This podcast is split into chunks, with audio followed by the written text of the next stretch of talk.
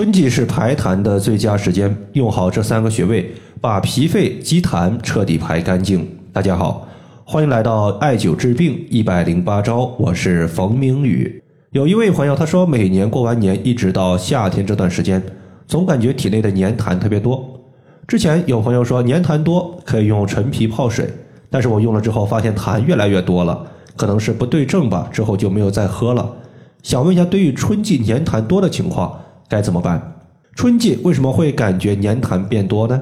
因为春天万物生发，身体的气由冬季的内敛状态转向外在的生发状态，体内的痰就有可能借着气的升降在体内四处游走，直到通过咳嗽排出体外。在我看来呢，痰它咳出去，最起码比一直沉积在体内要好得多。毕竟痰的粘稠性是非常大的，它不容易流动，非常容易淤堵我们的经脉和血管。如果经脉血管造成了淤堵，那么气血在向大脑供血供氧的过程中，轻则就容易出现头晕，重则呢就有可能会诱发脑梗。今天对于如何排痰，说三个非常重要的穴位，包括肺腧穴、丰隆穴以及行间穴。肺腧穴它是我们肺经的精气在背部输入的位置。而肺主气司呼吸，我们呼吸的时候是一呼一吸，一升一降。而咳嗽多痰，它就属于是肺气逆行、肺气不降的后果。艾灸肺腧穴能够调节肺的功能，尤其是对于肺气的升降有调控作用。肺气的升降正常了，它可以避免咳嗽的出现。再加上我们经常讲肺为储痰之器，人体之中产生的痰多半它就储存在肺脏。当我们手持火力温和、穿透力高的一个石墨艾条艾灸肺腧穴时，艾灸的热力它穿透皮肤，直达肺部的病灶。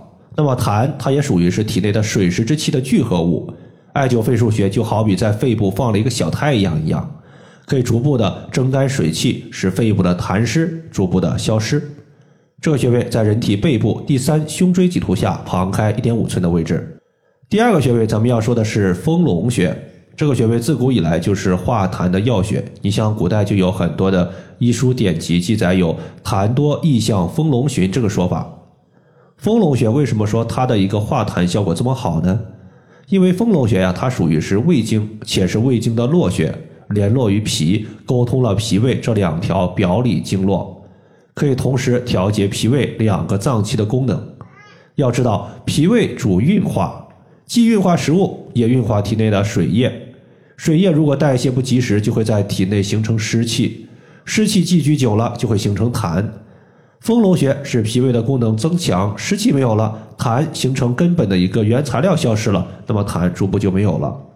丰隆穴除了调节我们肉眼可见的一个咳嗽粘痰之外，对于无形之痰，它也同样是有效果的。比如说，在上个礼拜就收到一位群里患者的反馈，这朋友呢是我群里的一个北京的学员。